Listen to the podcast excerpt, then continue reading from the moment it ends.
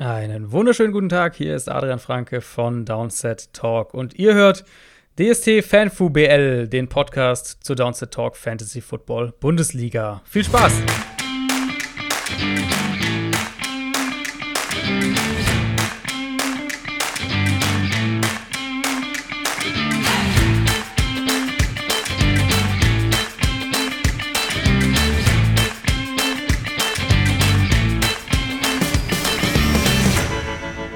Herzlich willkommen zur Woche 5 Review. Auch heute wieder gemeinsam mit Dominik Schewe. Hallo, Namen zusammen. Und Daniel Schneider. Hallo allerseits. Schön, dass ihr beiden da seid und ein großes Dankeschön an Adrian Franke für das schöne Intro und an dieser Stelle natürlich auch nochmal ausdrücklich an Adrian und Christoph für den Support, den sie uns geben mit der Bundesliga. Ähm, ohne euch ist das nicht möglich und wir machen das Ganze für die Spieler, aber natürlich auch ein bisschen für euch, weil ihr einfach eine so großartige Community habt, dass das uns umso mehr Spaß macht, eine solche Fantasy Football Liga durchzuführen.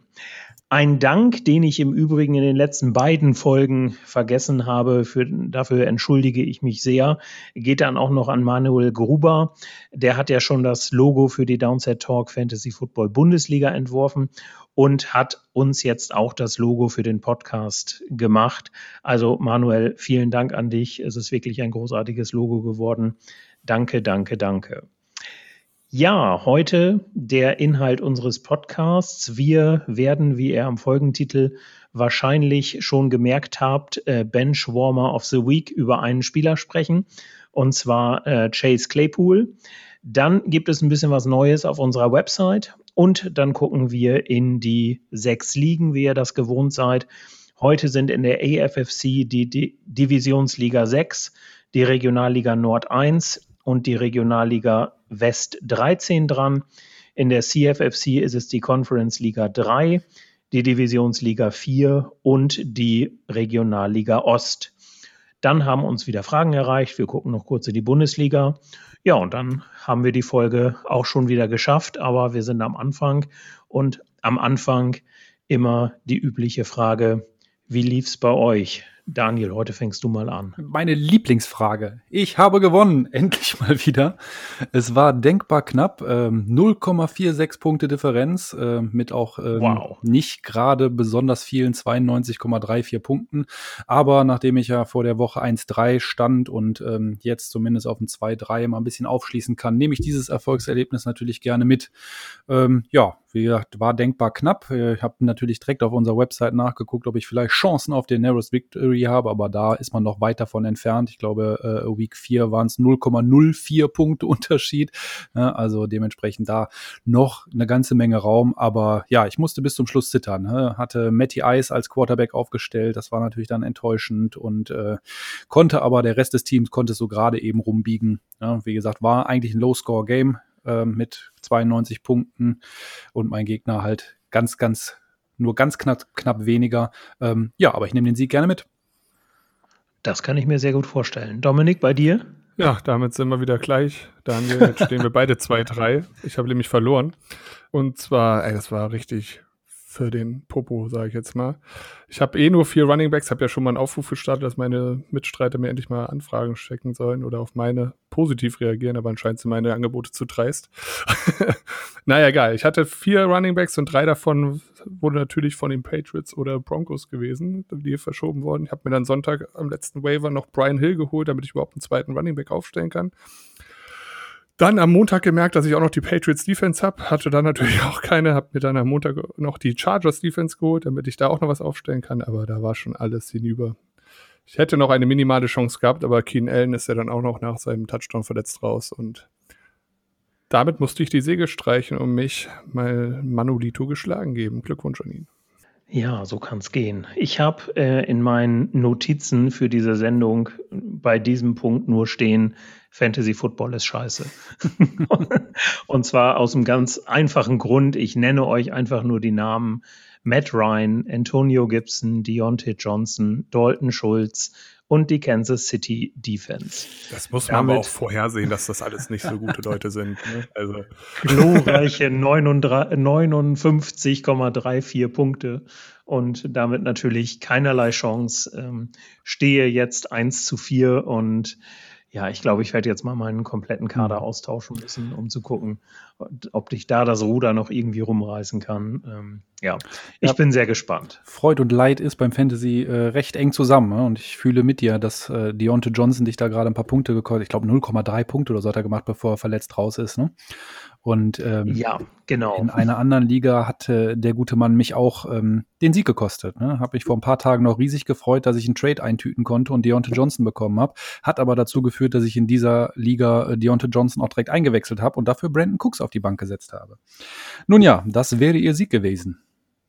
So kann es gehen. Ich hätte auch gewonnen, wenn ich einfach nur die drei Spieler von meiner Bank äh, eingesetzt hätte, die dort saßen. Und da kommen wir, glaube ich, gleich zum Thema der Woche.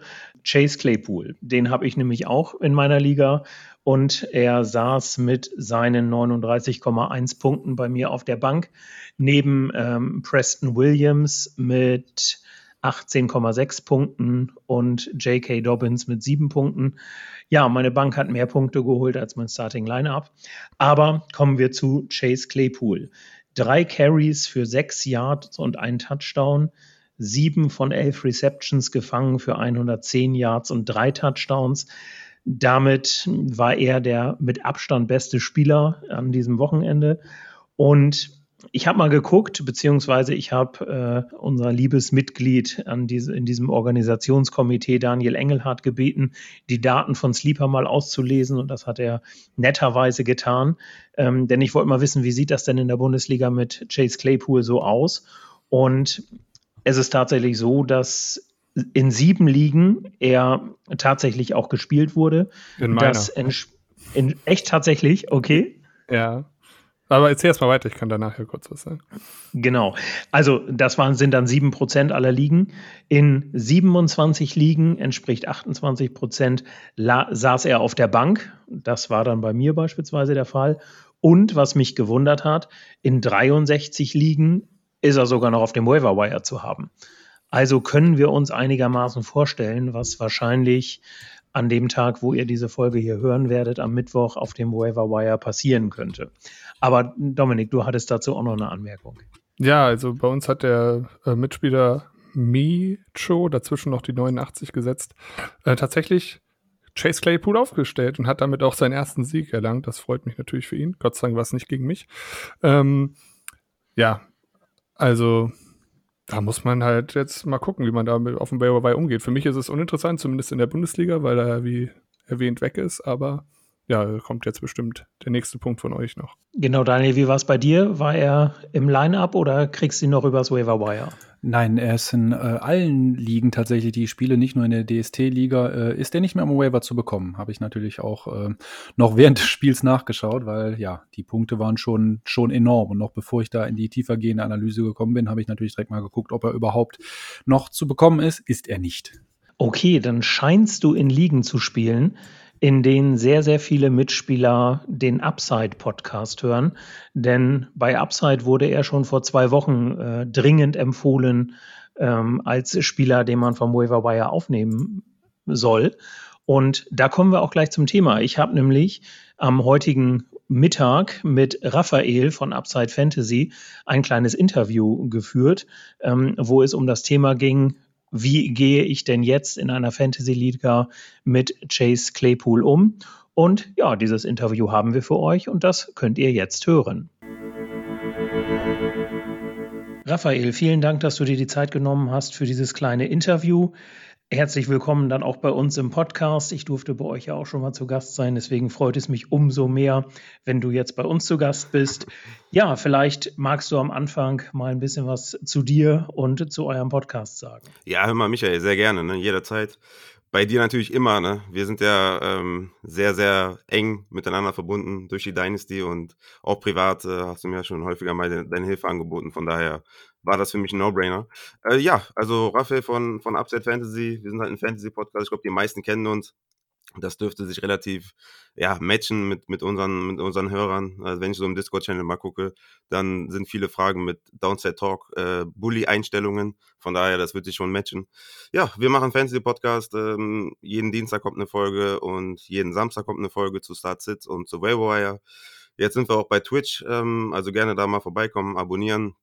Da machen wir dann sonntags einen Livestream zu Start Sit. Ähm, müssen wir gucken, dass wir da nicht äh, parallel mit dem Kröger streamen, dass wir, dass da nicht, dass man sich nicht entscheiden muss. Aber wir werden da wahrscheinlich so gegen 17, 18 Uhr jeden Sonntag dann streamen für Start-Sit-Entscheidungen. Und ja, lass uns loslegen. Wir haben einiges vor und let's go. Ja, super, vielen Dank. Ja, wir haben uns ja in unserer Folge ein bisschen über äh, Chase Claypool unterhalten und sein Abschneiden in der letzten Woche und die Tatsache, dass er in den meisten Ligen wohl tatsächlich der Bench Warmer of the Week war. Und da wollte ich dich als Fantasy-Experten jetzt einfach mal fragen, wie würdest du jetzt mit Chase Claypool umgehen, wenn du ihn im Team hast? Würdest du ihn spielen? Würdest du versuchen, ihn zu traden? Oder wenn du ihn nicht im Team hast, würdest du ihn vom Waiver Wire jetzt holen? Und wenn ja, wie viel deines Fabs würdest du für ihn ausgeben? Ja, 39 Fantasy-Punkte, ne, das war auf jeden Fall bärenstark. Äh, viele Fragen auf einmal. Ich werde es mal chronologisch erstmal so anfangen, dass ich erstmal vielleicht sage, warum er denn vielleicht so viele Punkte gemacht hat. Also was, was interessant ist bei, bei Chase Claypool ist, dass er immer mehr Targets sieht ne, und auch immer größeren Target-Share bekommt. In unserer Shiny-App äh, von Upside Fantasy, die der Christian und zusammen mit ein paar Usern ent entwickelt hat, könnt ihr den Target-Share von Claypool auch nachvollziehen, ne, von Woche zu Woche. Geht da gerne mal bei Upside Fantasy auf die Folgenbeschreibung, da seht ihr die Shiny-App. Also in Woche 1 lag der noch bei 6% der Target-Share, ne? War damit klar hinter, hinter Deontay Johnson, hinter Juju Smith Schuster und hinter James Washington. In Woche 2 ging es dann, dann auf 7% hoch, ne? in Woche 3 auf 11% hoch, in Woche 4 die legendäre Bye Week. Und ähm, jetzt in Woche 5 war Deontay Johnson ja früh raus. Ne? Das hat natürlich Claypool sehr in die Karten gespielt und der hatte einen 32-prozentigen Target Share. Ne? Zur Einordnung, Juju hatte 15%, James Washington 12% und ungefähr so 17, 18, 19, 20 Prozent so, sind so der Durchschnitt bei den Steelers. Und 32 Prozent sind so die Sphären von einem Adam Thielen, von einem DeAndre Hopkins, von Keenan Allen. Okay, gestern war der früh raus mit einer Verletzung, aber bis Woche 5 bei Keenan Allen, der hatte den höchsten Target Share aller Wide Receiver. Allen Robinson, so diese Dimension äh, hatte er dann in Woche 5, ne? Und wie gesagt, Deontay Johnson war raus, ne? Daher muss ich bei Claypool so ein bisschen auf die Euphoriebremse drücken. Ich habe es im Upside-Podcast auch schon gesagt. Ähm, die Defense der Eagles konnte sich auch nicht auf ihn einstellen, beziehungsweise meiner Meinung nach hat, haben die Adjustments auch versagt. Ne? Also das Play-Calling der Defense war halt auch wirklich schlecht. Die haben dann verschiedene Linebacker auf ihn angesetzt und das war ein klares Mismatch. Ne?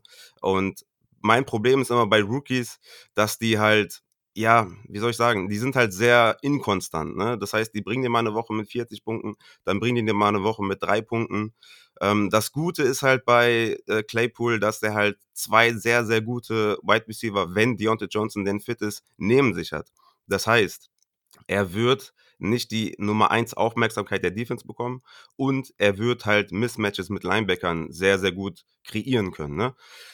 Weil Juju halt immer noch, mh, hm, ja, gut, er, er sieht jetzt nicht, nicht mehr so viele Targets, aber er, ist, er bekommt immer noch Aufmerksamkeit von der Defense. Ne? Man hat es auch gegen die Eagles wieder gesehen. Aber ich würde, also wenn ich Claypool hätte, würde ich ihn ganz klar erstmal halten und gucken, was passiert. Sell High ist immer leicht gesagt. Die Frage ist natürlich, was bekommt man für einen Claypool? Ne? Wenn du jetzt, äh, sage ich, sag ich jetzt mal, hm, wenn jemand einen Brandon Cooks anbietet oder so, dann würde ich schon hart mit mir kämpfen und sagen, würde ich eher einen Brandon Cooks wahrscheinlich nehmen. Ne? Es kommt immer darauf an, wenn du, wenn du jetzt noch mehr dafür bekommen solltest, ne? wenn du jetzt einen DJ Moore dafür bekommst. Ja? Kann ja auch sein, dass Leute sagen, okay, Robbie Anderson sieht mehr Targets, ne? was ja auch Fakt ist. Ähm, ich möchte DJ Moore nicht behalten, dann würde ich das all day long machen. Ne? Kommt immer darauf an. Also Sell High immer gerne gesehen, kommt auf den Preis an.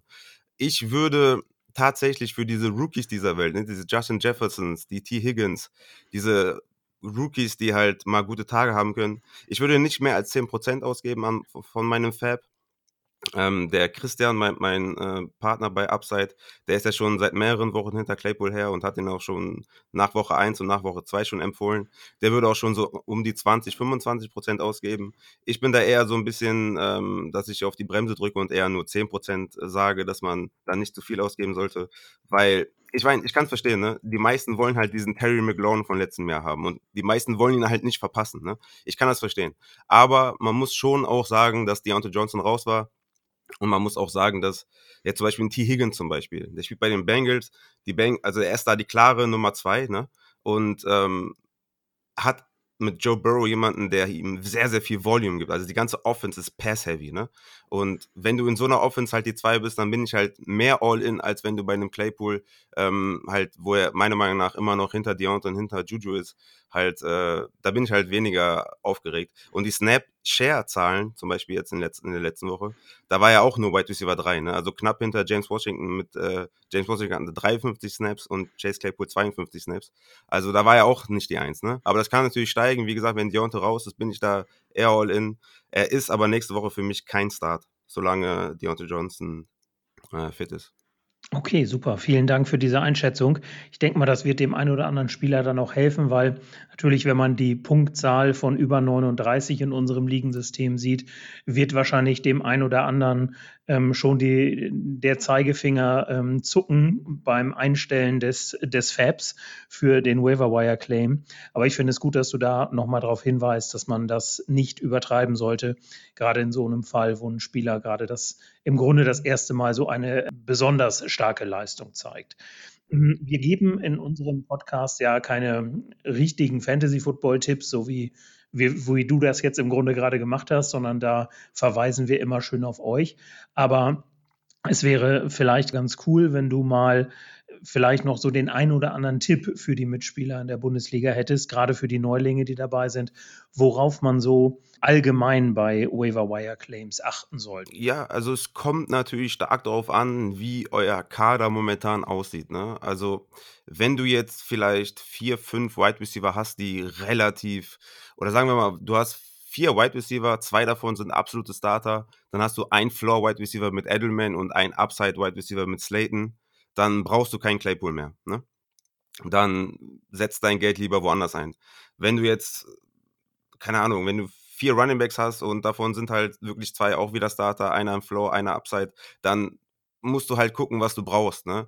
Brauchst du unbedingt einen Alexander Madison diese Woche, wo du nicht mal weißt, ob Delvin Cook überhaupt äh, verletzt ist. Ne? Wir wissen es ja, Stand heute immer noch nicht. Das ist halt immer die Frage. Du musst halt wirklich deinen Kader evaluieren. Ne? Du kannst auch immer gerne die FIFA-Evaluation machen, die der Christian auch damals mal zur Verfügung gestellt hat, die der analysiert hat. Das ist auch eine sehr, sehr schöne wöchentliche Sache, die, wo man seinen Kader analysieren kann. Findet ihr auch, glaube ich, ich glaube nur bei Patreon. Ähm, keine Sorge, alles ist alles umsonst, aber ich, da müsst ihr ein bisschen weiter runter scrollen, können wir vielleicht in der Folgenbeschreibung nochmal verlinken oder so. Oder ich schick's dir mal rum. Das ist eine super FIFA-Evaluation für euren Kader. Ähm, ansonsten, ich sage immer, haut das Geld lieber für, für Running Backs raus als für Wide Receiver, weil es von Wide Receivern halt mehr gibt. Ne? Also pro Team gibt es mal mindestens zwei Wide Receiver, also in Real Life in NFL, zwei Wide Receiver, die, ja, die eingesetzt werden. Ne? Und ähm, deswegen gibt es halt mehr Wide Receiver, die man mal claimen kann. Bei Running Backs ist halt, wenn der, wenn der Leadback ausfällt, musst du halt dein Geld rausknallen für den Running Back, damit du da halt sichere Punkte hast. Und deswegen bin ich bei Wide Receivers immer so ein bisschen niedriger angesetzt, auch was mein Fab angeht und bei Running Backs halt eher ein bisschen höher. Aber ein, allgemein, ein allgemeiner Tipp ist halt schwierig. Ne? Wenn du mit dem Rücken zur Wand stehst und bist jetzt 1-4 oder so, dann musst du halt reagieren und dann musst du was ändern. Aber wenn du jetzt ähm, 4-1 bist oder so, dann kannst du halt auch mal am Waiver Wire ein bisschen, ein bisschen ruhig machen, weil anscheinend dein Team ja ziemlich gut ist. Okay, super. Man kann aber auch mit einem guten Team auch 1-4 stehen. Das ist bei mir leider der Fall. Ja. Nicht aufgeben, nicht aufgeben. ne? Ihr könnt genauso gut die nächsten äh, drei Spiele alle gewinnen. Ne? Dann seid ihr 4-4 und der eine, der 4-1 ist, kann die nächsten drei verlieren und es ist genauso 4-4. Deswegen also immer weiter kämpfen, immer am Ball bleiben. Und was man vielleicht noch sagen könnte, für Defense und Tight Ends würde ich zum Beispiel so gut wie kein Fab ausgeben, vielleicht 1%, 2%. Das ist vielleicht auch noch ein guter Tipp, dass ihr da das Geld für Running Backs und Wide Receiver spart. Ja, super. Ähm, würde es einen Spieler diese Woche geben, den du einem Chase Claypool noch vorziehen würdest? Für mich wäre es LaVisca Chenault, weil der jetzt schon über, über mehrere Wochen gesehen einen Snap-Share hat, einen Target-Share hat, wo ich sage, okay, das passt. Ne? Das ist eine äh, reliable Option anscheinend für, für Minshew ähm, und deswegen sehe ich LaVisca Chenault drüber. DJ Chark, wissen wir, stand jetzt auch noch nicht, wie, wie stark er da verletzt ist am Knie. Aber für mich ist LaVisca Chenault ähm, über Chase Claypool. Vielen Dank, Raphael. Und wenn ihr, liebe Hörer, noch weitere Waiver-Wire-Tipps hören möchtet, wir werden diese Folge wahrscheinlich am Mittwochmorgen veröffentlichen. Dann habt ihr noch bis 18 Uhr Zeit, den Upside-Podcast von dieser Woche zu hören und dort die anderen Tipps dann auch noch aufzunehmen. Ja, Raphael, vielen Dank, dass du dir die Zeit genommen hast für dieses kurze Interview und ich hoffe, dass wir demnächst mal wieder was zusammen machen können. Sehr gerne. Sag Bescheid, ich bin da, wir sind da und viel Spaß. Ja, das war das Interview mit Raphael. Ich hoffe, ihr konntet ein bisschen was daraus mitnehmen. Und vielleicht habt ihr jetzt eine etwas schwerere Entscheidung, was ihr auf dem Waiver Wire macht. Ähm, vielleicht ist euch die Entscheidung jetzt aber auch leichter gefallen. Vielen Dank auf diesem Wege auf jeden Fall nochmal an Raphael, dass er sich die Zeit genommen hat. Ähm, es hat mir sehr viel Spaß gemacht, dieses Interview. Und wir haben auch schon überlegt, dass wir demnächst mal was zusammen machen wollen. Aber stay tuned, was das angeht. Ja, da habe ich noch eine kleine Ergänzung zu, denn ich habe gerade äh, tatsächlich gesehen, dass in meiner Liga, der CFFC Regionalliga West 1, ähm, der Spieler Chase Claypool tatsächlich auch gespielt wurde. Ne? Nämlich dementsprechend Shoutout und Props gehen raus an onepride.de. Äh, ich glaube auch ein ganz alter Recke. Äh, würde mich dementsprechend nicht wundern, wenn der gute Mann auch ähm, Upside Fantasy Football-Podcast verfolgt hat. Und ja, er hat ein glückliches Händchen gehabt und die Punkte voll mitgenommen und dementsprechend auch sein Matchup gewonnen. War ein Highscoring-Matchup. Also Glückwunsch nochmal von dieser Seite, onepride.de. Hat das richtige Näschen gehabt. Ja, ich hatte ja schon angekündigt, dass wir einiges Neues auf der Website haben. Und hier nochmal ein großes Dankeschön an Daniel Engelhardt und Noel Schäublin, die diese Website erstellt haben. Wir haben ein neues Feature in dem Bereich Effects and Figures. Da habt ihr jetzt die Möglichkeit, die durchschnittlichen Punkte der gesamten Downset Talk Fantasy Football Bundesliga zu sehen und auch zu gucken, wie viel Fab haben die Spieler denn im Durchschnitt noch. Und diese Möglichkeit habt ihr nicht nur für das gesamte Ligensystem, sondern ihr könnt jetzt auch in jede einzelne Liga reinklicken und da findet ihr oben im rechten Bereich so einen Button neben dem Button, den ihr schon vom Draft kennt, wo ihr euch die Draft, das Draft-Roster nochmal anzeigen lassen könnt. Ähm, und da könnt ihr jetzt auch gucken, wie viele, wie viel Fab jeder einzelne Spieler der Liga noch hat ähm, ein ganz interessantes Feature, wie ich finde. Da haben wir einen Input von äh, J8 Dizzle bekommen, der uns eine sehr ausführliche Nachricht geschrieben hat. Vielen Dank an dieser Stelle nochmal. Und ähm, der hat uns diesen Vorschlag gemacht und wir haben es umgesetzt und ich finde mit einem sehr, sehr guten Ergebnis. Was könnt ihr noch sehen in diesen Bereichen? Ähm, ihr könnt sehen, wie viele durchschnittliche Punkte eure Liga im Vergleich zu allen anderen Ligen ähm, erzielt hat. Dann wird immer noch angezeigt, welchen Platz eure Liga in Bezug auf die erzielten Punkte im gesamten Ligasystem hat und die, der durchschnittliche Fab in eurer Liga wird euch dort halt auch noch angezeigt. Also ich finde ein paar neue interessante Features, wo man sich mal durchklicken kann. Ja, dann würde ich sagen, kommen wir zu unserem Hauptthema und das ist die Review von Week 5. Und wir fangen wie immer mit dem Waiver Wire Claims an. Ich habe mir die AFFC Regionalliga Nord 1 angeguckt. Da war tatsächlich der teuerste Waiver Claim, den ich festgestellt habe, eine Defense und zwar die der Colts für 11 Dollar ist die an Gutti 89 gegangen.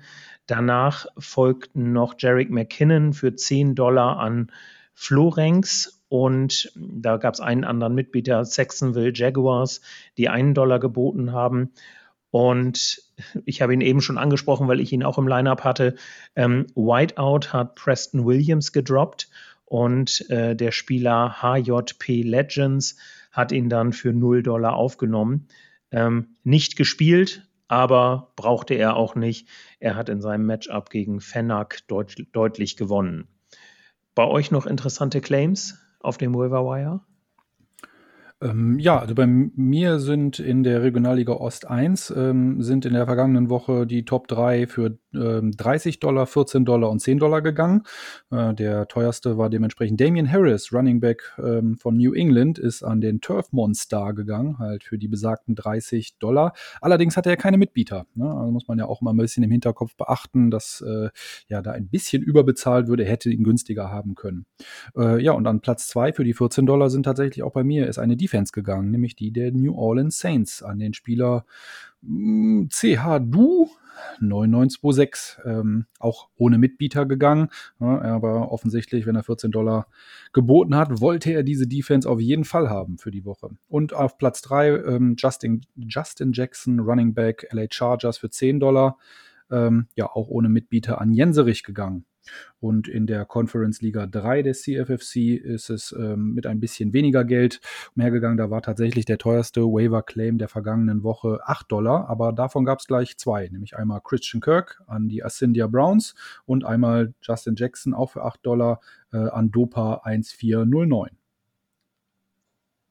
Ist bei euch Dernis Johnson gar nicht weggegangen? Der wurde ja vor dem Spieltag so ein bisschen gehypt, dass er jetzt unbedingt vom Waiver Wire gehen muss. Oder war er einfach schon weg? Wisst ihr das? Also in meinen Ligen ist er tatsächlich nicht gegangen. Okay. Weil in der Divisionsliga 6, also ich spreche immer von AFFC-Ligen, dann muss ich das nicht immer wiederholen, vielleicht ist das ganz gut, ähm, hat der Hopman mit 4 geschrieben, anstatt einem A, nämlich der Ernest Johnson für 17 Dollar geholt und dafür ähm, Malcolm Brown getroppt. Dieser Malcolm Brown wurde dann wieder von Tony Torpedo aufgenommen für die Entry Swift. Ähm, genau, ansonsten muss man sagen, ein Waiver-Target in beiden Ligen war LeVisca Chenault. Ähm, der Perverser Perser, übrigens ein Falcons-Fan, den ich aus dem Discord von DST schon kenne, ähm, hat LeVisca Chenault für 0 Dollar bekommen.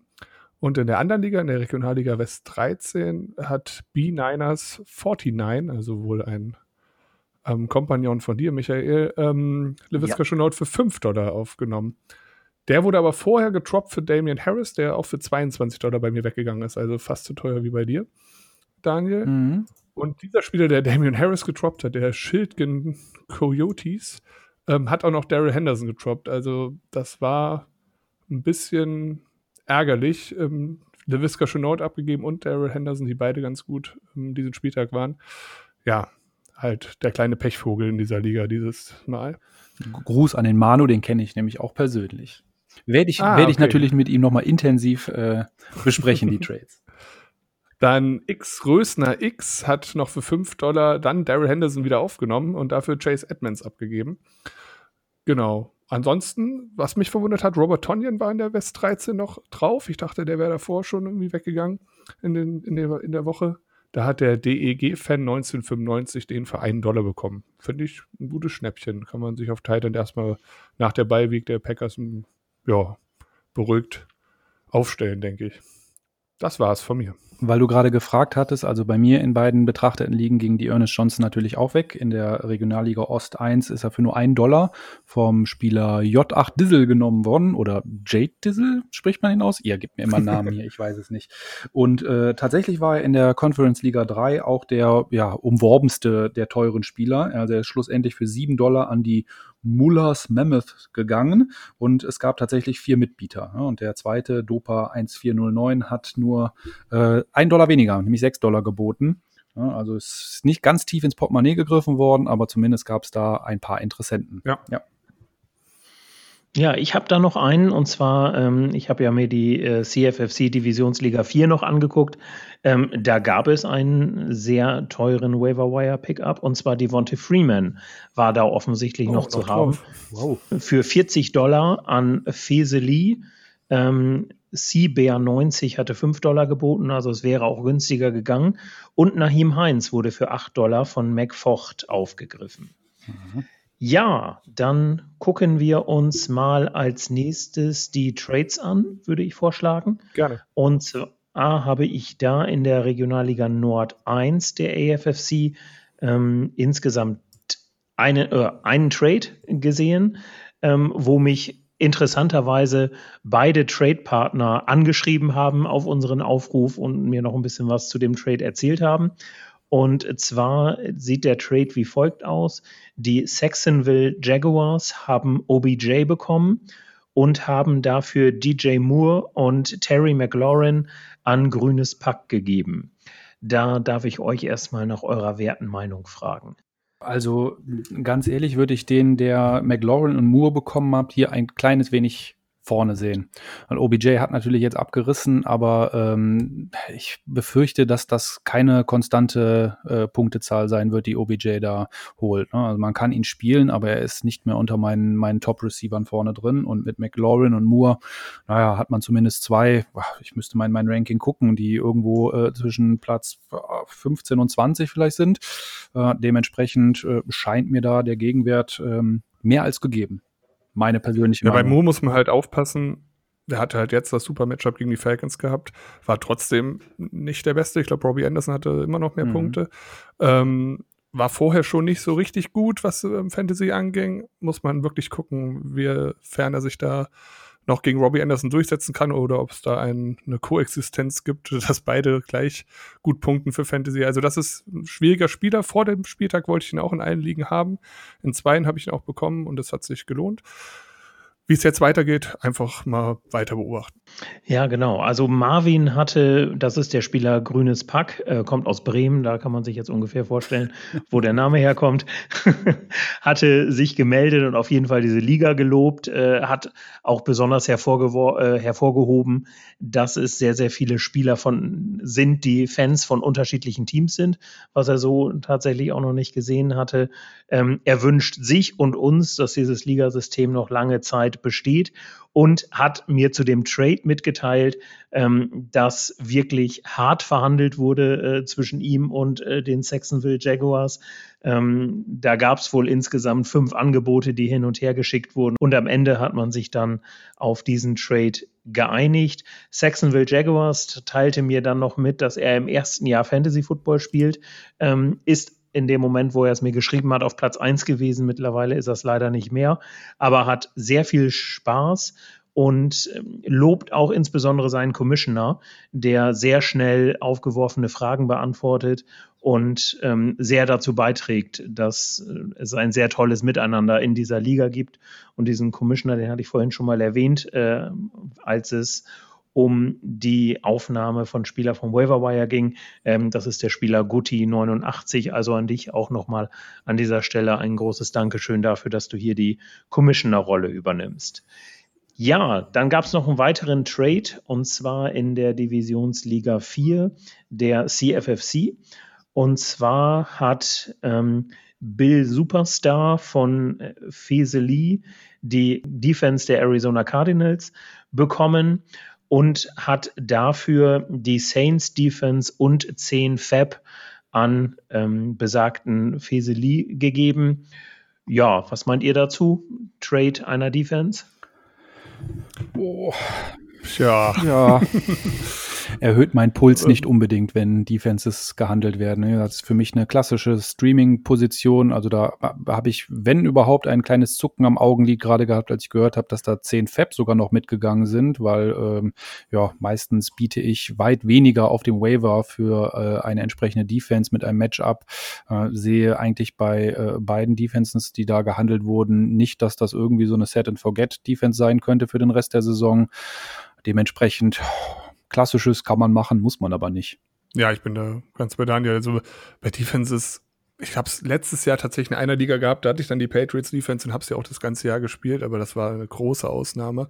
Dieses Jahr kann man es vielleicht mit den Ravens probieren, weil es einfach eine Big Play Defense ist.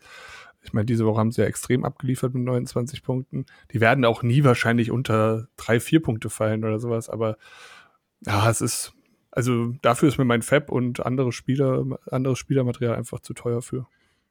Ja, wir haben es ja auch gerade im Interview mit Raphael gehört, ähm, dass der Expertentipp eigentlich der ist, für Defenses und Tight Ends eigentlich wenig bis gar kein Fab auszugeben. Also insofern ist das hier wahrscheinlich schon ein bisschen viel, aber die Spieler werden sich was dabei gedacht haben. Bill Superstar hat übrigens dann noch einen Trade gemacht und da zwar hat er Sony Michel und Deontay Johnson und 15 Fab bekommen. Da wird in der Liga offensichtlich sehr viel mit Fab gehandelt. Ähm, und hat dafür David Johnson an Timbert gegeben. Ja, was meint ihr dazu? Ja, also äh, ich hoffe und glaube weiterhin an Deontay Johnson, nicht nur, weil ich selber da ein paar Aktien drin habe, sondern ähm, weil ich auch glaube, dass er ein wirklich guter Receiver ist, der äh, ja, auch wenn jetzt Chase Claypool da ein wenig explodiert ist an diesem Spieltag, sicherlich seinen Share bekommen wird, wenn er endlich mal fit ist und ein paar Spiele hintereinander macht. Also guter Wide Receiver. Aber natürlich David Johnson, ähm, durchaus ein verlässlicher Running Back. Wie wir immer wieder betonen, gibt es davon nicht so viel. Dementsprechend ähm, ja, muss man natürlich jetzt auch Sonny Michel damit reinziehen, dem ich persönlich nicht so vertraue, nicht so viel zutraue in dem ohnehin ähm, sehr überfüllten und undurchsichtigen Backfield von Bill Belichick. Ah, ne, dementsprechend würde ich so mit Blick auf die Positionsgruppen sagen, wahrscheinlich hätte ich David Johnson dafür nicht gehen lassen, auch wenn ich, wie gesagt, gerade bei Deontay Johnson äh, eigentlich guter Hoffnung bin, dass der noch performen wird und ein sehr, sehr guter Wide Receiver sein kann. Ja, es ist wirklich, wie Daniel sagt. Also wenn, wenn man eh schon knapp auf ähm, Running Back ist, dann muss man solche Leute eigentlich halten, ähm, die in ihrem Team einfach die unumstrittene Nummer eins sind. Duke Johnson ist zwar wieder da, hat auch ein paar Snaps gesehen, ähm, aber ich glaube, Rest of the Season sozusagen ähm, müsste David Johnson da der klare Leadback sein. Ja, genau, das ist es dann aus der Liga gewesen. Daniel, wie sah es bei dir mit Trades aus in deinen beiden Ligen? Also die Conference Liga 3 der CFFC, da kann ich leider eigentlich nur einen kleinen Appell ausrichten und sage, Leute, fangt mal an zu handeln. Die haben tatsächlich nicht nur in der vergangenen Woche nicht gehandelt, sondern da ging noch gar kein Trade die ganze Saison über die Bühne. Ja, ähm, weiß nicht genau, woran es liegt. Das werden die Jungs und Mädels selber wissen, aber ich kann euch nur ermutigen, traut euch mal daran. Ja, ich glaube, äh, ne, bei einem guten Trade profitieren immer beide Partner davon, beide Seiten. Ne? Vielleicht kann man da die eine Positionsgruppe, wo man sehr, sehr gut besetzt ist, ja, jetzt mal ein konkretes Beispiel zu machen, damit man nicht immer nur so ins, ins äh, Leere reinredet. Ne? Bei meiner Liga selber, der Regionalliga West 1, bin ich zum Beispiel, aber da könnt ihr mich jetzt mal korrigieren, bin ich der Meinung, dass ich auf Running Back mit Zeke Elliott, James Conner und Chris Carson hm, schon sehr gut besetzt bin. Ne? Wenn wir zwei Running Backs und eine Flex-Position haben, äh, dafür sieht es halt bei mir auf Wide Receiver nicht so gut aus. Also könnte ich mir durchaus vorstellen, dass da auch mal ein ordentlicher Trade durchgeht, wo ich einen dieser Top Running Backs bereit bin abzugeben, wenn ich halt einen entsprechenden Gegenwert irgendwo auf der Position eines Wide Receivers, ja, gegebenenfalls Tight End, ähm, mitbekommen könnte. Ne? Und ich glaube, dass das eine Möglichkeit wäre, dass halt beide von einem Trade profitieren. Und das sind mir sowieso die liebsten Trades, wenn beide mit einem guten Gefühl daraus gehen und das äh, denken, dass sie ihr Team dadurch besser gemacht haben. Kann ich euch also nur ermutigen, geht's mal an, traut euch mal, versucht's mal. Äh, ein gutes Beispiel bietet da die Regionalliga Ost 1 der CFFC. Ähm, die sind da sehr, sehr fleißig. Da sind allein in der letzten Woche tatsächlich vier Trades äh, über die Bühne gegangen. Ähm, äh, nenne ich mal hier den, den ersten Matt Ryan gegen Ben Roethlisberger gegangen.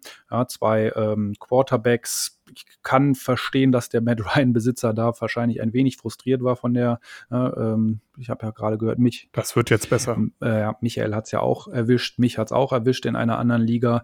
Äh, Matt Ryan hat halt das grundsätzliche Problem, dass er nicht viel Rushing-Upside hat. Er läuft halt selber den Ball nicht. Ja, und da sind halt andere Quarterback-Kandidaten, die durchaus mal ein paar Punkte dafür sammeln, dass sie selber mal den Ball tragen, manchmal sogar in die Endzone. Dazu würde ich Ben Roethlisberger jetzt nicht unbedingt zählen. Also haben sie quasi ein, meines Erachtens fast einen ähnlichen Typus von Quarterback ähm, getauscht. Ich persönlich hätte Matt Ryan noch ein bisschen höher gehabt, aber äh, Nick 284 und der äh, Nietzsche 90 werden schon sich dabei was gedacht haben. Zweiter Trade, James White gegen Darius Slayton. Kann ich jetzt auch, glaube ich, nicht tot analysieren. Sind beides äh, irgendwie Spieler, die ich ja, auf Flex und vielleicht sogar tiefer habe. Ja, das kann sowohl in die eine oder andere Richtung gehen ähm, zwischen Ton Bosch und Jade Dizzle gegangen. Ja, und dann kommen schon zwei meines Erachtens sehr spannende Trades. Der erste zwischen Ton Sponge und dem Jenserich. Und zwar hat der Ton Sponge bekommen Marquise Hollywood Brown und Cam Akers und hat dafür abgegeben Kenyon Drake. Ja, dementsprechend der Jenserich hat sich Kenyon Drake gegönnt und war dafür bereit, Marquise Brown und Cam Akers abzugeben. Ja, das finde ich gerade bei der Entwicklung der Arizona Cardinals eigentlich einen sehr, sehr spannenden Trade. Und ähm, ja, wie sieht denn eure Meinung dazu aus? Wie würdet ihr den Trade bewerten? Das ist, man, man hat bei beiden Seiten, würde ich sagen, spekuliert man auf die Zukunft. Ne? Also Cam Akers kann, wenn er jetzt, ich meine, diese Woche hat er, glaube ich, schon wieder ein, zwei Snap gesehen, oder? Wisst ihr da was? Auf jeden Fall ist er noch nicht vollständig fit, aber wenn er fit wird, bei den Runningbacks, die da sonst so rumlaufen, kann er auf jeden Fall auch der Leadback werden. Ähm, Kenyon Drake spielt halt immer noch unter seinen Möglichkeiten, bin ich der Meinung, und kann genauso gut noch mehr Snaps eigentlich Chase Edmonds klauen, aber anscheinend hat Cliff Kingsbury da andere Pläne ähm, und wird das weiterhin einen Running Back bei Committee haben. Aber also ich könnt, könnte beiden Seiten was abgewinnen, muss ich sagen. Ja, also ich sehe tatsächlich auch auf beiden Seiten ein wenig Risiko, weil man halt nicht weiß, wie sich es in Zukunft weiterentwickelt. Das Backfield in Los Angeles ist ja tatsächlich ein bisschen problematisch, weil man nicht weiß, wer jetzt wieder derjenige ist, der das, der die Workload bekommt. Ähm, andererseits Kenyon Drake hat bisher auch nicht so überzeugt. Ja, die können sich aber tatsächlich in ihren Teams beide durchsetzen. Ähm, ist nur die Frage, wer von den beiden, vielleicht sogar beide das wird sich zeigen. Ja, ja ähm, schön, dass ihr das ähnlich seht. Deswegen war ich auch so hin und her gerissen. Ich konnte mir da, sehe da auch keinen klaren Gewinner. Ne? Kenyon Drake, also vor ein paar Wochen hätte ich da definitiv gesagt, Kenyon Drake auf gar keinen Fall für Marquise Brown und Cam Akers abgeben.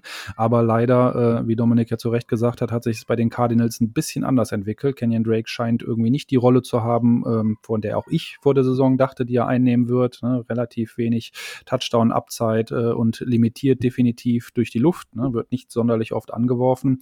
Cam Akers tatsächlich wahrscheinlich noch größeres Versprechen in die Zukunft. Ähm, auch mit der Frage, ne, ob äh, die Rams halt tatsächlich äh, ja, von ihrem Committee-Absatz da weggehen, bin ich mir tatsächlich gar nicht so sicher, ob er mal wirklich eine, eine Leadback-Rolle oder zumindest diese Saison eine Leadback-Rolle da ausfüllen wird. Marquise Brown hingegen weiß man ja, glaube ich, was man bekommt. Ne? Also ist sicherlich von den Wide Receivers in Baltimore ähm, ja eine, eine gute ähm, ja, ein guter Spieler, den man da einbinden kann in Drake. Ich drücke auf jeden Fall beiden die Daumen. Wird sich mit der Zeit zeigen, ähm, ja, wie der Trade die jeweiligen Roster besser gemacht hat oder eben auch nicht. So, und der letzte, den ich euch äh, präsentieren möchte, ist ein tatsächlicher Monster-Trade. Also vier Spieler auf der einen und vier Spieler auf der anderen Seite. Ich hoffe, ihr seid aufmerksam. Und zwar zwischen. Ich glaube, ich hole mir was zu schreiben. Nick, ich probier's mal ohne. Nick 284 und der P1S2 was habt ihr für Spielernamen? Ich bin jedes Mal wieder begeistert. Haben getradet. Auf der einen Seite Zach Ertz, Devonte Parker, Lamar Jackson und Daryl Henderson. Und auf der anderen Seite dafür Julian Edelman, Jared Goff, Noah Fent und Jonathan Taylor. So, jetzt kommt ihr. Oh. Was ist da mit diesem Roster-Tausch? Wen seht ihr da, da vorne? Da jetzt erstmal zehn Minuten in die Analyse gehen. Das ist schwierig, ne? Also es sind wirklich ja, ganz, ganz verschiedene. Aber auf, also jetzt ohne mir genaue Stats anzugucken, ich glaube, ich hätte das bessere Gefühl mit der ersten Seite. Mit der, ja. Ähm, ja. ja. Aber da, also Jonathan Taylor ist schon wirklich sehr interessant, wie ich finde. Halt auch einer der, der Leadbacks, die es noch so, die, der wenigen, die es noch gibt. Und also da müsste ich tatsächlich mhm. länger drüber nachdenken und auch mal in die Stats gucken. Ja, das meine ich auch. Also da wird man im Zweifel jede einzelne Position ähm, abgleichen müssen mit einer anderen. Denn ähm, im, im Running Back-Bereich äh, schwankt es natürlich, was das Value angeht, aber im Quarterback-Bereich natürlich genauso. Und da ist dann halt die Frage, gleich der Verlust von Lamar Jackson dann vielleicht die, den Verlust auf der anderen Seite wieder aus. Also gerade solche Monster-Trades, wie es ja tatsächlich sind, aus meiner Sicht wirklich schwer Absolut. zu schwer zu ja, beurteilen. Sehe ich ganz genauso. Also ich hatte auch sofort im Blick, Jonathan Taylor ist sicherlich auf der einen Seite so äh, das Goodie, ne, die, die, die Kirsche auf der Trade-Torte, ähm, die anderen da eher Füllmaterial, aber auf der Gegenseite halt mit ah, Devonte Parker, klar, Miami ist ein bisschen Wundertüte, ist keine glorreiche Offense, aber ich meine, ab und zu zaubert Fitzy noch einen aus dem Hut und dann findet er Devonte Parker eigentlich recht regelmäßig. Zach Ertz auf dem meines Erachtens eher absteigenden Ast äh, in einer schwierigen Situation bei den Eagles, aber meine Güte, es ist immer noch Zach Ertz, der wird seine Rolle als Tight End da immer noch haben. Ne? Lamar Jackson genauso, sicherlich äh, nicht die Erwartung erfüllt von der Saison, aber immer noch äh, ja, mit seinem Rushing Upside definitiv in der Lage, ordentlich Zahlen aufzulegen. Das wird er vielleicht nicht jede Woche machen, weil die Ravens ja insgesamt ein bisschen strugglen diese Saison. Ja, und Daryl Henderson auch, ich glaube, diese äh, ne, an dem Spieltag ordentlich äh, abgerissen, aber halt die, das Problem kann auch genauso gut sein, dass er nächste Woche halt mit 2,3 Punkten vom Feld geht ja, und die Targets halt woanders äh, landen, ja, nämlich äh, Cam Akers oder Malcolm Brown entsprechend bedient werden. Na, dementsprechend ähm, würde ich euch da recht geben. Also ganz, ganz schwer, die, diesen Trade auseinander zu bröseln. Äh, bleibt uns im Endeffekt nur Glück zu wünschen und vielleicht in ein paar Wochen mal reinzuschauen, wie sich das für die jeweiligen Teams entwickelt hat. Ja, dann habe ich auch noch einen letzten Trade In der Divisionsliga 6 gab es nämlich einen zwischen Piston Giants. Michael, der Name wird dir auch bekannt vorkommen. Ähm, ja, definitiv. Genau, also muss man dazu sagen, dass es ähm, ich weiß gar nicht, ob ich den Vornamen sagen soll. Ich lasse das mal weg. Ich habe ihn nicht gefragt. Auf jeden Fall ein Spieler, der mit uns in der Dynasty zusammenspielt. Und der hat ähm, sich Todd Gurley ertradet und dafür Tyler Lockett abgegeben an Perverser Perser. Kurze Stellungnahme, dann gehen wir weiter, würde ich sagen. Tyler Lockett gegen? Todd Gurley. Mhm. Ich glaube, das ist so ein typisches Ding, was du vorhin gesagt hattest, dass ähm, einer einfach sehr gut auf Running Back aufgestellt ist und wahrscheinlich mhm. noch kein Verletzungspech hatte und einfach noch einen ähm, Wide Receiver brauchte. Ob es jetzt Tyler Lockett hätte sein müssen, aber bei den, bei den Seahawks ist ja eigentlich, kann jeder mal explodieren. Also von daher, ja. Ja, Entschuldigung, jetzt habe ich vorweggegriffen. Nein, du hast ja vollkommen recht. Ich, also ich würde äh, eher auch Lockett lieber in meinem Team haben als Todd Gurley. Kommt aber halt darauf an, wie mein Team aussieht. Genau darauf, ja, davon würde ich es äh, davon würde ich es auch abhängig machen. Ne? Lockett äh, nicht verwirren ah. lassen. Ich glaube, die letzten beiden Wochen, äh, ich habe ihn auch in einer anderen Liga, war absolut gar nichts. Davor hat er, glaube ich, drei Touchdowns gefangen gehabt. Also ähm, er wird wieder kommen und ich hoffe, dass es sich vielleicht irgendwo in der Mitte einpendelt zwischen äh, den drei Touchdown-Wochen und den irgendwie zwei Punkten, die er jetzt gemacht hat. Ähm, dementsprechend wahrscheinlich ein bisschen mehr Upside da. Todd Gurley auf der anderen Seite, naja, glaube ich zumindest nicht daran, dass er noch irgendwie groß explodiert oder eine äh, wesentlich größere Rolle bekommt, obwohl natürlich jetzt bei Atlanta die Karten vielleicht auch ein bisschen neu gemischt werden. Muss man abwarten. Ja, genau sehe ich, sehe ich genauso.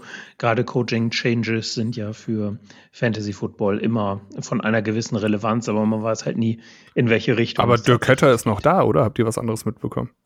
Ja, ja, die Frage ist ja nur, ob er tatsächlich so weitermachen darf wie bisher oder ob ja. er nicht vielleicht jemanden vor die Nase gesetzt bekommt, der ich sagt, ich möchte aber ein bisschen mehr, mehr passen und nicht mehr so über meine Running Backs Haupt, gehen. Hauptsache, er wird nicht Head Coach oder so, Worst Case, aber egal. das wird sich zeigen, ja. Ja, dann wollen wir noch mal ganz kurz auf die engsten Spiele in den jeweiligen Ligen gucken.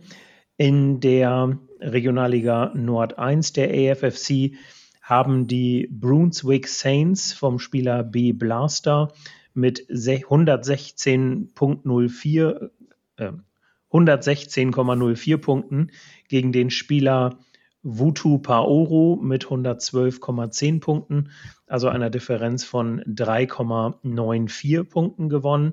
Und in der Divisionsliga 4 ist es noch ein bisschen spannend, was das engste Spiel angeht.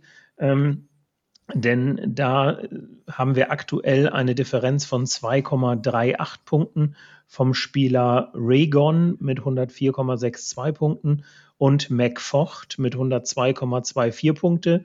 Aber der Spieler McFocht, der spielt heute Nacht noch die Defense der Bills. Also da könnte sich was tun. Man darf gespannt sein, wie das ausgeht. Ja, da kann ich, weil du die Defense der Bills angesprochen hast, ähm, ist nämlich bei meinem knappsten Spiel ähnlich. Da ist in der Regionalliga West 13 der Paulus Gigantus gegen X Rösner X. Da steht es nämlich auch aktuell 104,78 zu 102,36. Und der X Rösner X hat noch die Bills Defense offen. Also 2,42 Punkte müssten diese noch erreichen. Sollte ja eigentlich klappen. Ähm, man muss aber dazu sagen, der ähm, Paulus Gigantus hat in seinem Lineup momentan noch Melvin Gordon und vielleicht, jetzt war er gerade während unserer Aufnahme das Waiver Wire für heute, vielleicht hat er noch einen Spieler, der Bills oder Titans bekommen, den er auf die Running Back Position stellen kann, dann würde es natürlich noch mal ähm, weitaus knapper werden. Beide stehen aktuell momentan 2 zu 2.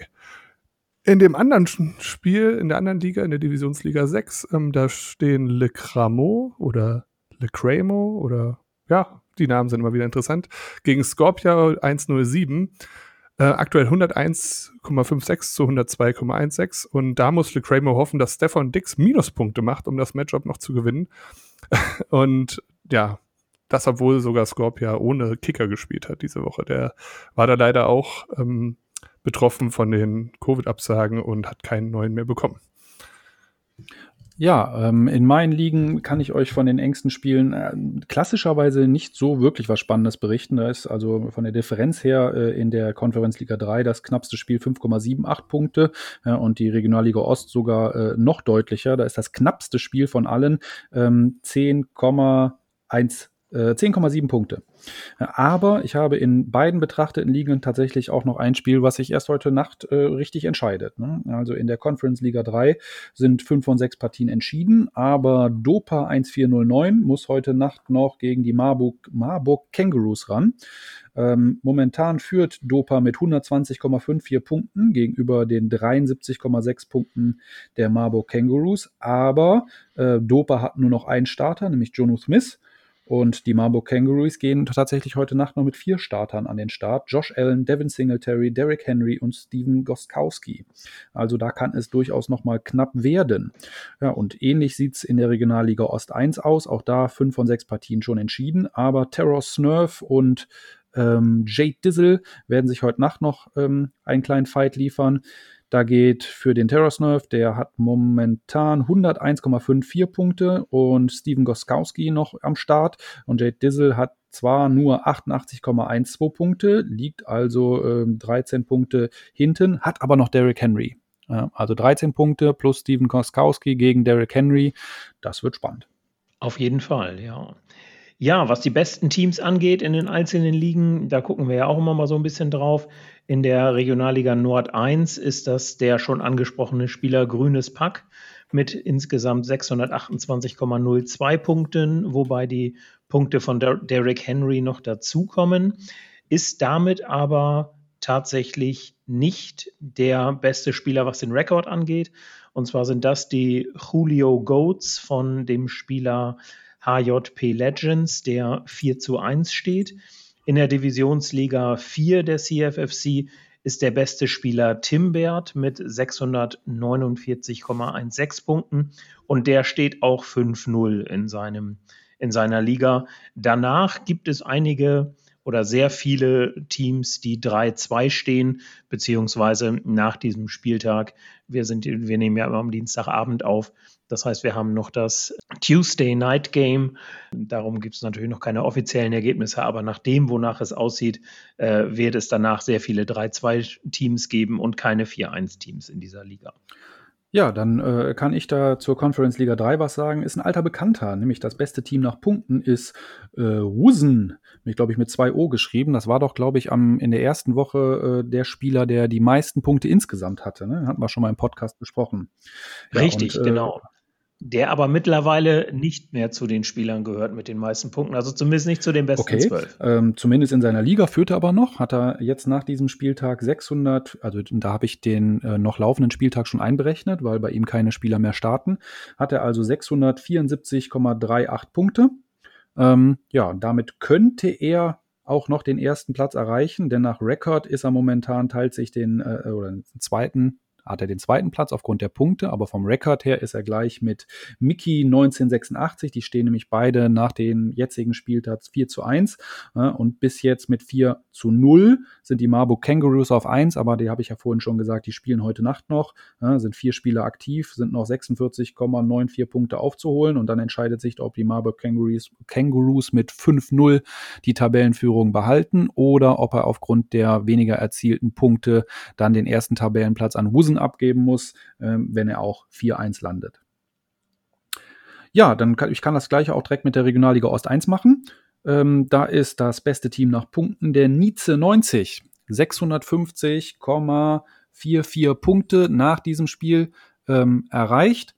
Ähm, damit ist er aber auch nicht ganz oben mit vertreten, denn nach Record ist Terror Snurf bis jetzt mit 4-0 auf Platz 1 und heute Nacht ja ebenfalls noch aktiv. Ne? Das war der mit 13,4, zwei Punkten Vorsprung. Entscheidet sich dann also, ob er 5-0 geht oder 4-1 geht.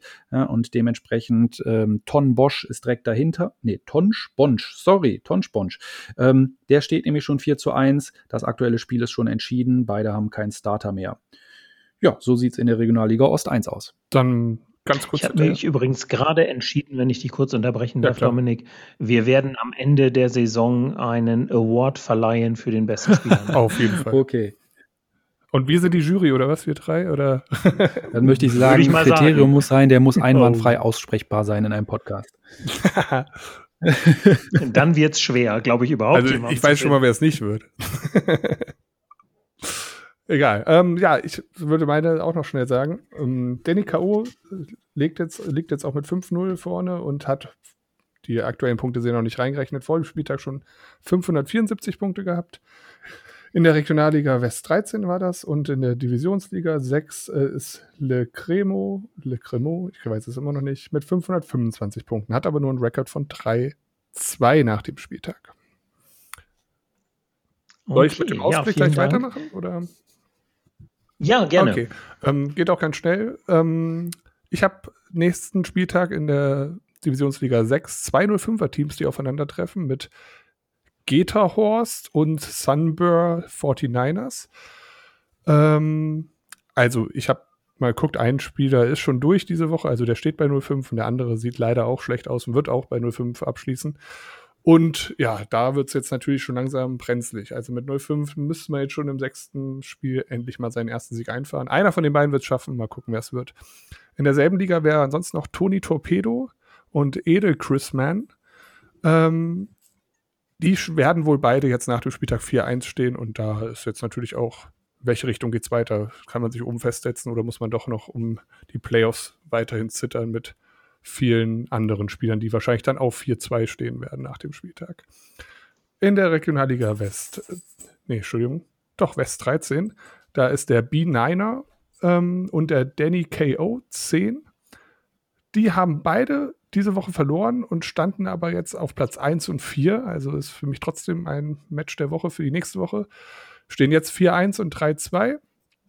Bin gespannt, wer sich da ein bisschen rehabilitieren wird und wieder ganz oben in der Spitzengruppe Platz findet. Ähm, ganz interessant, der B9er 49 muss Dak Prescott ersetzen. Hat auf der Bank aktuell schon Big Ben. Mal gucken, ob er mit dem in den nächsten Spieltag geht oder ob er noch was anderes holt. Danny K.O. muss mit Camara Lockett äh, Camara und Lockett natürlich auch zwei Beiwegsspieler nächste Woche ersetzen. Ähm, wird auch sehr spannend sein. Er hat aber auf der Bank auch noch Aaron Jones und Kenny Golladay, also sehr breit aufgestellt und wahrscheinlich auch zu Recht so weit oben in der Liga. Richtig, ja. Ähm, ja, ich habe ähm, zwei Spitzenduelle aus den Ligen, die ich betrachtet habe. Nämlich in der Ost 1 äh, ist nächste Woche, in Woche 6 tatsächlich das Duell Erster gegen Zweiter steht an. Nämlich der schon uns bekannte Terror Snurf wird auf jeden Fall den ersten Platz behalten, wenn ich mich nicht verrechnet habe. Entweder mit einem Rekord von 5-0 oder 4-1, aber aufgrund der mehr erzielten Punkte wird er Erster bleiben und er muss dann gegen Tonsch Bonsch ähm, auf dem Tabellenplatz 2 mit einem Rekord von 4 zu 1 ran. Also mehr Spitzenduell geht nicht in der Ost 1. Das wird ein heißes Duell. Und ähnlich sieht es auch in der Conference Liga 3 aus. Da treten nächste Woche Mickey 1986 an. Der ist momentan Dritter mit einem Rekord von 4 zu 1 ähm, gegen die Marburg Kangaroos. Der wird entweder Erster bleiben mit einem Rekord von 5-0 oder Zweiter mit einem Rekord von 4 zu 1. Das wird sich heute Nacht entscheiden. Ja, ich habe ja vorhin schon angesprochen, dass in der CFFC Divisionsliga 4 ähm, der Spieler Timbert mit 5 zu 0 führt und danach viele 3-2-Teams kommen. Das führt natürlich nächste Woche auch dazu, dass sehr viele 3-2-Teams untereinander spielen. Timbert selbst muss gegen die SSG Cheeseheads ran, die ebenfalls 3 zu 2 stehen. Ähm, in der Regionalliga Nord 1 haben wir ein aus meiner Sicht sehr, sehr spannendes Matchup zwischen den Saxonville Jaguars, die 3 zu 2 stehen, und dem Team Steelers Nation von Tobias 182, der ebenfalls 3 zu 2 steht. Und das sind die direkten, nach, direkten Verfolger des führenden HJP Legends, sodass hier auch geguckt wird, wer schafft es denn tatsächlich, ihm auf den Fersen zu bleiben. Also insofern sehr, sehr interessante Matchups auch bei mir. Ja, zu, zu guter Letzt bei unserer Review gucken wir dann auch wieder so ein bisschen nach vorne, was so die Teams sind, die aus unserer Sicht es wahrscheinlich in die Playoffs schaffen werden, beziehungsweise die da doch ganz gute Chancen haben. Ich fange auch hier mal mit der CFFC Divisionsliga 4 an. Ähm, da würde ich jetzt natürlich am liebsten das Team von Vaos nehmen. Äh, Jonas, schöne Grüße. Wir spielen in einer Dynasty-Liga zusammen Und ähm, aber ich habe ja im letzten, in der letzten Aufnahme äh, schon das Team von jemandem aus dieser Dynasty-Liga ähm, gelobt und darum will ich jetzt hier auch nicht zu viel Vetternwirtschaft betreiben. Deswegen habe ich mir aber auch tatsächlich einen anderen Spieler rausgenommen. Und zwar im Grunde zwei andere Spieler, die wirklich tolle Teams haben. Ähm, das sind Raygon und Timbert, wobei ich der Auffassung bin, dass Raygon noch ein bisschen davor ist.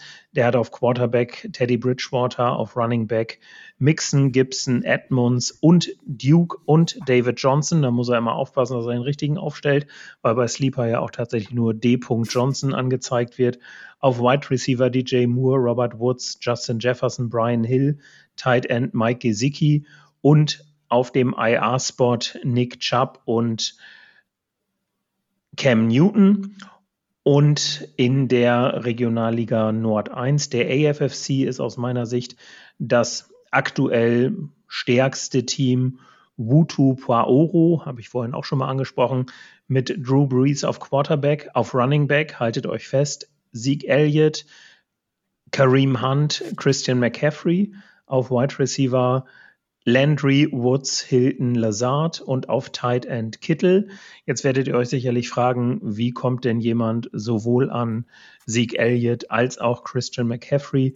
Ganz einfach durch einen Trade. Und zwar ähm, hatte er ähm, Elliott durch einen Trade von DeAndre Hopkins erhalten. Ja, habt ihr besondere Teams, die ihr hier hervorheben wollt? Okay, in der Divisionsliga 6 habe ich, natürlich muss ich da Essal 91 nehmen, der steht 5-0. Ich glaube, das ist jetzt auch der letzte Spieltag, wo man die ganz großen Favoriten nennen kann überhaupt, weil wenn man 5-0 steht, ist die Chance schon sehr, sehr hoch, dass man auch wirklich am Ende in den Playoffs ähm, landet. Ähm, hat auch ja. noch CMC, der natürlich noch bald zurückkommt, also das Team wird nicht unbedingt schlechter. Ja, dann habe ich aber, mein Lieblingsteam in der Liga ist trotzdem anderes und da müsst ihr mir jetzt kurz zuhören, das wird nämlich wieder ein kleines Rätsel. Ähm, ich sage euch das Team und ihr sagt mir mal den Rekord, was ihr glaubt, was das Team hat. Quarterback ist Lamar Jackson, Running Back CEH, James Conner und Raheem Mostert. Wide Receiver DJ Moore, Jarvis Landry, Mike Williams, T. Higgins, Michael Gallup und Tight End Noah Fent. Die anderen Positionen habe ich mal weggelassen. Bei welchem Rekord steht dieses Team? Was glaubt ihr? Du hast wahrscheinlich den aktuellen Spieltag noch nicht mit eingerechnet. Ähm, doch. Okay, alles klar. Dann würde ich sagen, steht dieser Spieler 2 zu 3. Dann sag ich mal 3 zu 2. Und er steht 0 zu 5. Nein. Der, der arme Geta-Horst ist das nämlich. Und also ich war auch erschüttert, muss ich sagen. Ich meine, es kann aber wirklich nur besser werden. Mostert ist wieder fit, scheint auch direkt die Leading-Rolle zu übernehmen. Mike Williams hat gestern Nacht ein Bombenspiel gemacht. T. Higgins mausert sich bei den Bengals eh immer noch weiter in das Receiving Core. Also, ich glaube, der wird, also wirklich ist, glaube ich, das erste 05er Team, was ich sehe, wo ich noch denke, der hat noch Chancen auf die, ähm, auf die Playoffs. Also da muss man schon optimistisch bleiben. In der anderen Liga habe ich auch einen ganz klaren Favoriten und das ist DEG Fan 95. Ähm, steht auch 5-0. Ähm, und Danny KO, der steht 4-1. Ich habe mir aber natürlich wieder ein Team rausgesucht, was auch ein bisschen weiter untersteht, mit einem Rekord von 2-3. Das ist Luke Hammerhand. Ähm, ich habe einfach mir einen Spaß gemacht und habe aus seinem ganzen Lineup ein Bestball-Team gemacht. Also, was ich season-long am besten sehe, dann wäre da Leute wie auf Quarterback Josh Allen, Wide Receiver Robert Woods und Michael Thomas, Running Back Jonathan Taylor und Kareem Hunt, Tight End Noah Fent, Kicker Justin Tucker, Defense die Bucks. Also mit so einem Team bin ich der Meinung, sollte man auch nicht 2-3 stehen und da wird noch einiges gehen. Ja, Bitte, Daniel. Das glaube ich auch. Ja, ich äh, habe mir auch angeguckt, es äh, fiel mir in der Conference Liga 3 auf jeden Fall sehr, sehr schwer. Also auch wieder eine sehr ausgeglichene Liga, spiegelt sich auch so ein bisschen im Tabellenbild. Ne? Haben gerade nochmal geguckt, also äh, noch vor diesem Spieltag, ich habe jetzt nicht äh, nachgerechnet, wie es danach aussieht, aber noch vor diesem Spieltag ist auf Rang 9 der Tabelle immer noch ein ausgeglichener 2 zu 2 Rekord zu finden. Spricht natürlich auch dafür, dass es da sehr, sehr eng zugeht und das sieht man halt auch, wenn man sich die Karte anguckt. Ich habe mich schlussendlich dann äh, relativ langweilig für den bisherigen Tabellenführer entschieden entschieden, nämlich die Marburg Kangaroos, die ich auch schon erwähnt hatte. Ähm, weil es einfach ein sehr ausgeglichener Kader ist. Ne? Mit Quarterback äh, Josh Allen haben wir äh, sicherlich jemanden, der seinen Draft Value auf jeden Fall eher übertroffen hat. Hm? Auch ein äh, enormes äh, Rushing Upside. Auf Running Back Derrick Henry, David Johnson, Devin Singletary. Was mir natürlich als äh, Real-Life NFL-Fan jetzt nicht unbedingt äh, nur Verzückungsgeräusche entlockt, aber Fantasy, Fantasy ist es natürlich schon mal eine, eine Bank, ne? mit, die auf jeden Fall ordentlich Floor äh, einem bietet. Und dann auf Wide Receiver mit Tyreek Hill, DK Metcalf und Marquise Brown auf jeden Fall auch ein Trio, ähm, was man ohne große Bauchschmerzen spielen kann. Tight End ähm, Jared Cook, der immer mal wieder für ein ähm, Touchdown-Fang gut ist. Dementsprechend habe ich mich für die Marburg Kangaroos entschieden. Der gute Spieler hat mich auch angeschrieben und äh, mir ein bisschen was über seine Draft-Strategie und Roster-Zusammenstellungsstrategien gesagt. Ich bin mir nicht sicher, ob ich das alle verstanden habe. Es scheint ein sehr, sehr komplexes Evaluations- und Bewertungssystem an harten Statistiken orientiert zu sein. Ähm, aber ein Kriterium ist zum Beispiel, dass er keine Spieler der Dallas Cowboys draftet. So, ähm, in der Regionalliga Ost 1 ähm, habe ich mich für ein Team entschieden, das noch nicht ganz oben mit bei ist, zumindest nach diesem Spieltag. Ne, äh, hat er leider verloren, nämlich das ist der Liga-Commissioner, der 01 Captain. Ähm, hier hat mir aber auch die Kaderzusammenstellung schon vom Draft aus sehr, sehr gut gefallen. Ähm, hatte auch ein gutes Händchen mitbewiesen. Auf Quarterback ebenfalls Josh Allen, auf Running Back Josh Jacobs, Aaron Jones und Antonio Gibson. Ähm, ja, definitiv ein Trio. Antonio Gibson natürlich ein bisschen weiter dahinter, aber äh, den kann man sicherlich auch auf der Flex bringen, ohne sich jetzt zu große Sorgen machen zu müssen. Und auf Wide Receiver sieht es fast noch besser aus. Da hat er nämlich Chris Godwin, Julio Jones und Keenan Allen. Jetzt bin ich noch versucht, den vierten Michael Gallup dazu zu nehmen, aber ähm, der, wie wir alle wissen, performt ja ein wenig äh, unter und die Situation in Dallas ist sicherlich mit dem Receiver Core auch nicht einfach für Gallup da entsprechende Zahlen weiter aufzulegen. Auf Tight End hat er Jonu Smith, eine absolut solide Wahl, äh, wird in Tennessee viel eingesetzt und bin sicher, dass er da weiter seine Targets sehen wird. Dementsprechend, das ist sicherlich ein Team, wo ich sage, ähm, der wird, es würde mich sehr wundern äh, oder bräuchte halt einige Verletzungen, damit er nicht performt in den nächsten Wochen. Und äh, ja, nicht nur ihm, sondern auch der Rest der Liga wünsche ich da natürlich Glück und drücke die Daumen.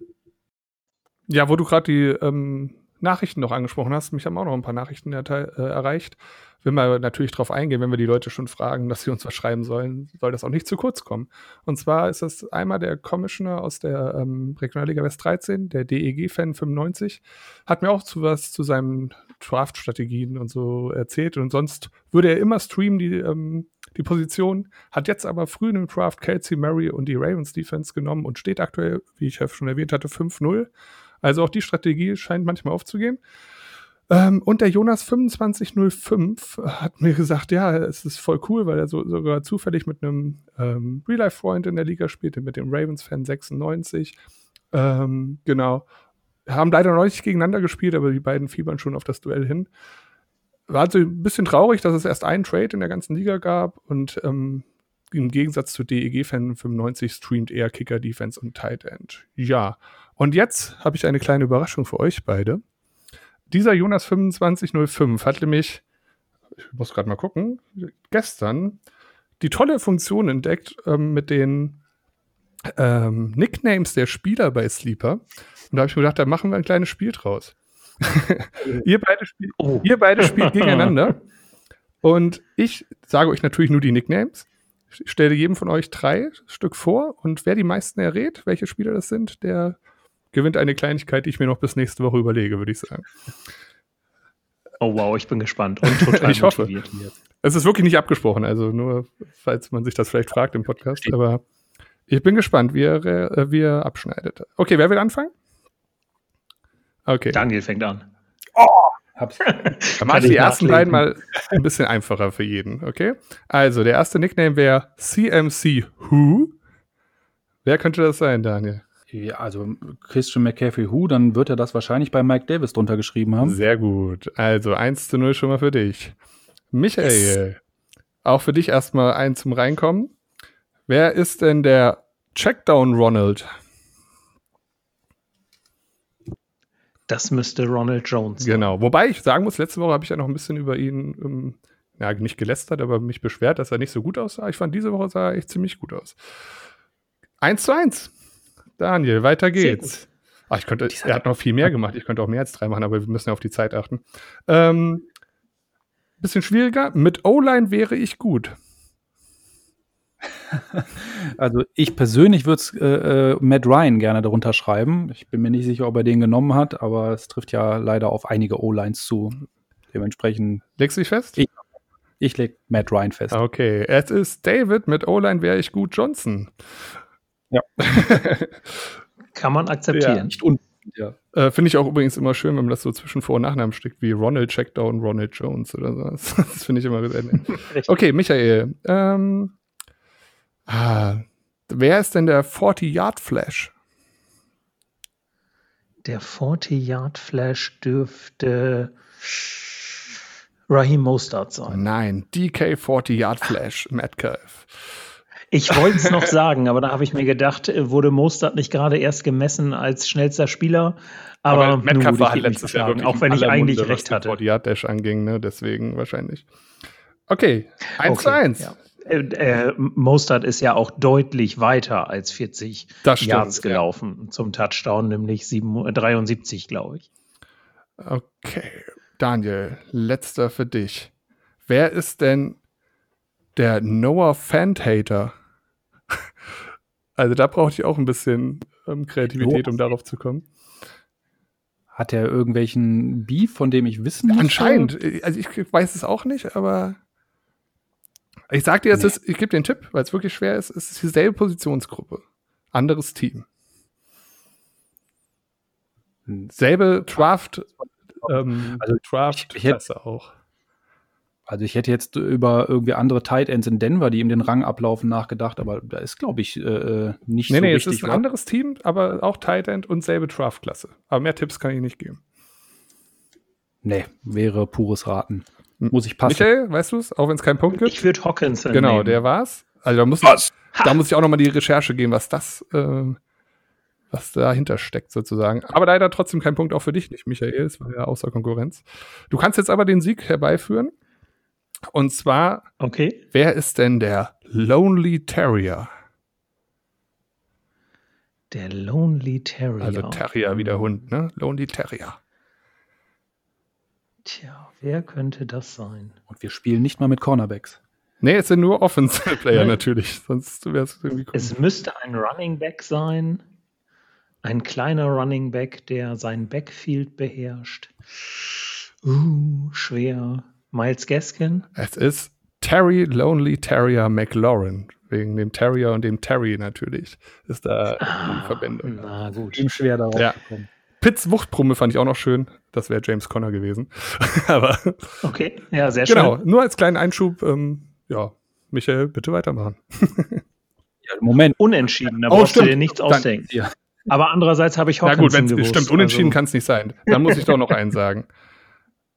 Okay, hau raus. Und jetzt müssen ja, wir jeder ist, den gleichen sozusagen. Raten. Genau. Äh, wer ist denn der Secret Crush? Keiner. Jimmy Garoppolo. Nein.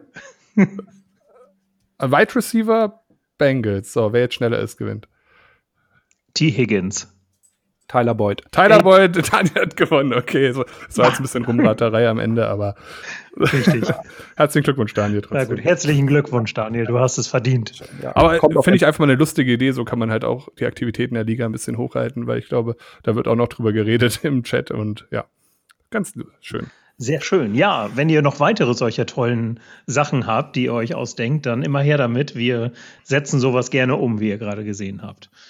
Gut, ja, ein kurzer Blick in die Bundesliga wie jede Woche. Die äh, Böblingen Nuggets von Elmo 1606 sind weiter auf Erfolgstrip. Aktuell liegt er mit 77,4 Punkten zurück. Ähm, sein Gegner hat 93,14 Punkte, aber ähm, Elmo spielt noch Josh Allen und das dürfte dann ja wahrscheinlich doch noch klappen. Ähm, er spielt übrigens gegen Michbert, das ist der Commissioner aus der Bundesliga. Ähm, ja, 15,74 Punkte von Josh Allen dürften reichen, äh, um den Sieg heute zu schaffen. Dahinter haben wir die Blueberry Mustangs von Musti, der 4-1 steht. Voimaran steht 3-2, Sven auch 3-2. und Owen 23 ebenfalls 3-2. Auf den Plätzen 11 und 12, und ich auch finde, die beiden müssen mal erwähnt werden, sind Georgios und die Honey Cake Horses von Michbert, die beide 1-4 stehen, wobei Michbert sich ja heute Nacht noch gegen Elmo 1606 durchsetzen könnte.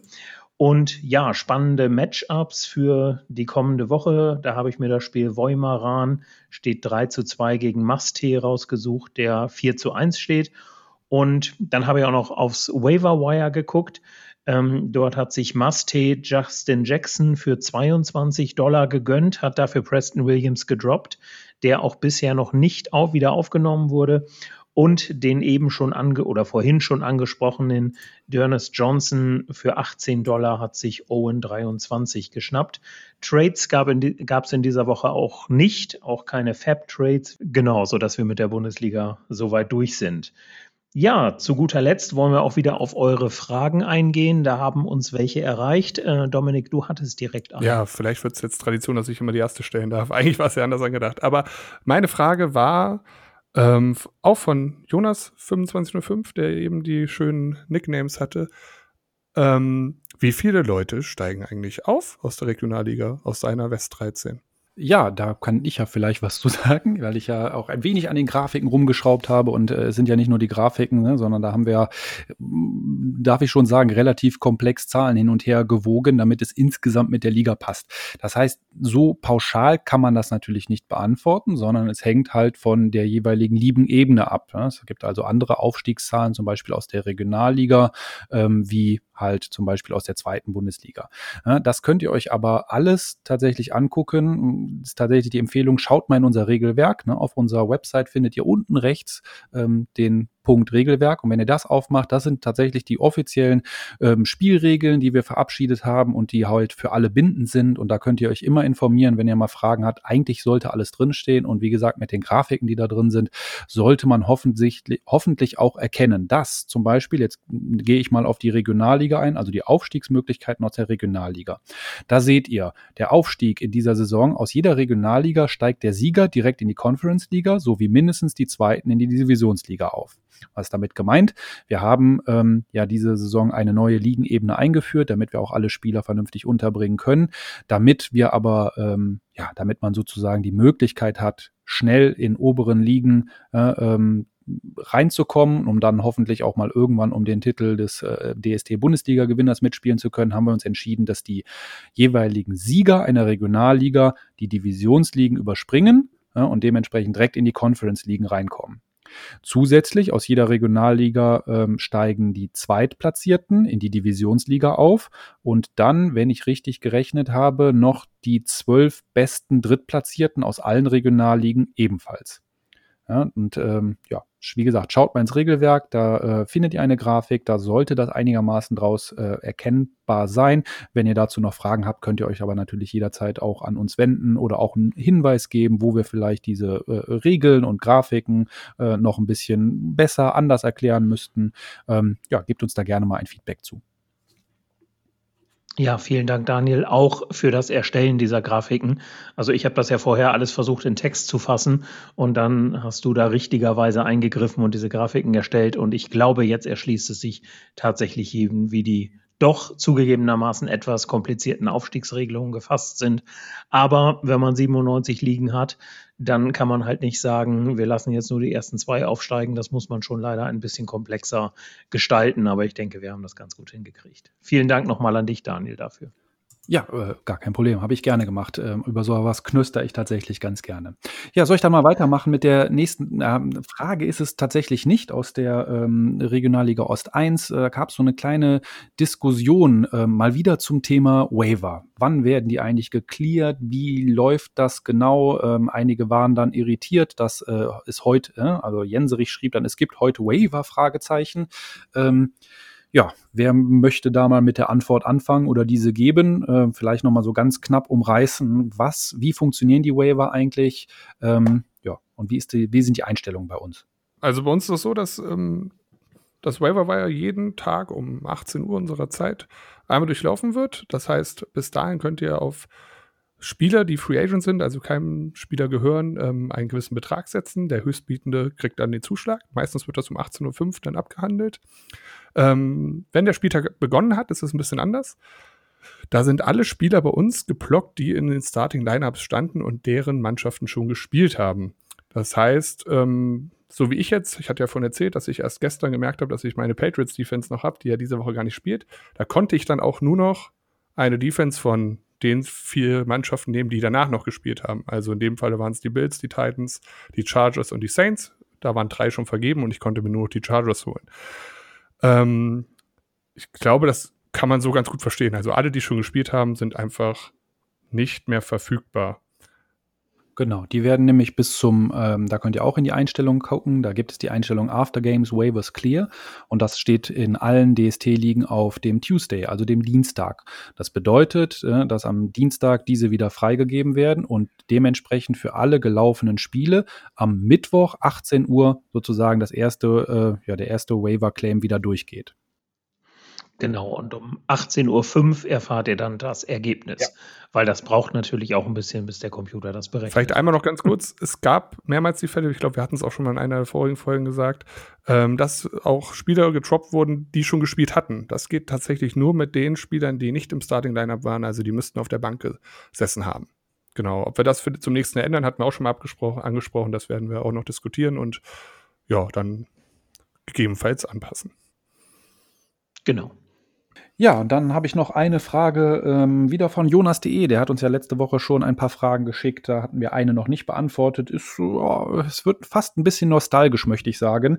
Denn Jonas.de wollte mal wissen, wie ist eigentlich die Idee der DST-Liga entstanden? Ja, und ähm, von den Anfangszeiten kann Michael sicherlich am besten berichten, oder? Ja, würde ich sagen, dass ich da ein bisschen die Finger im Spiel habe, genau.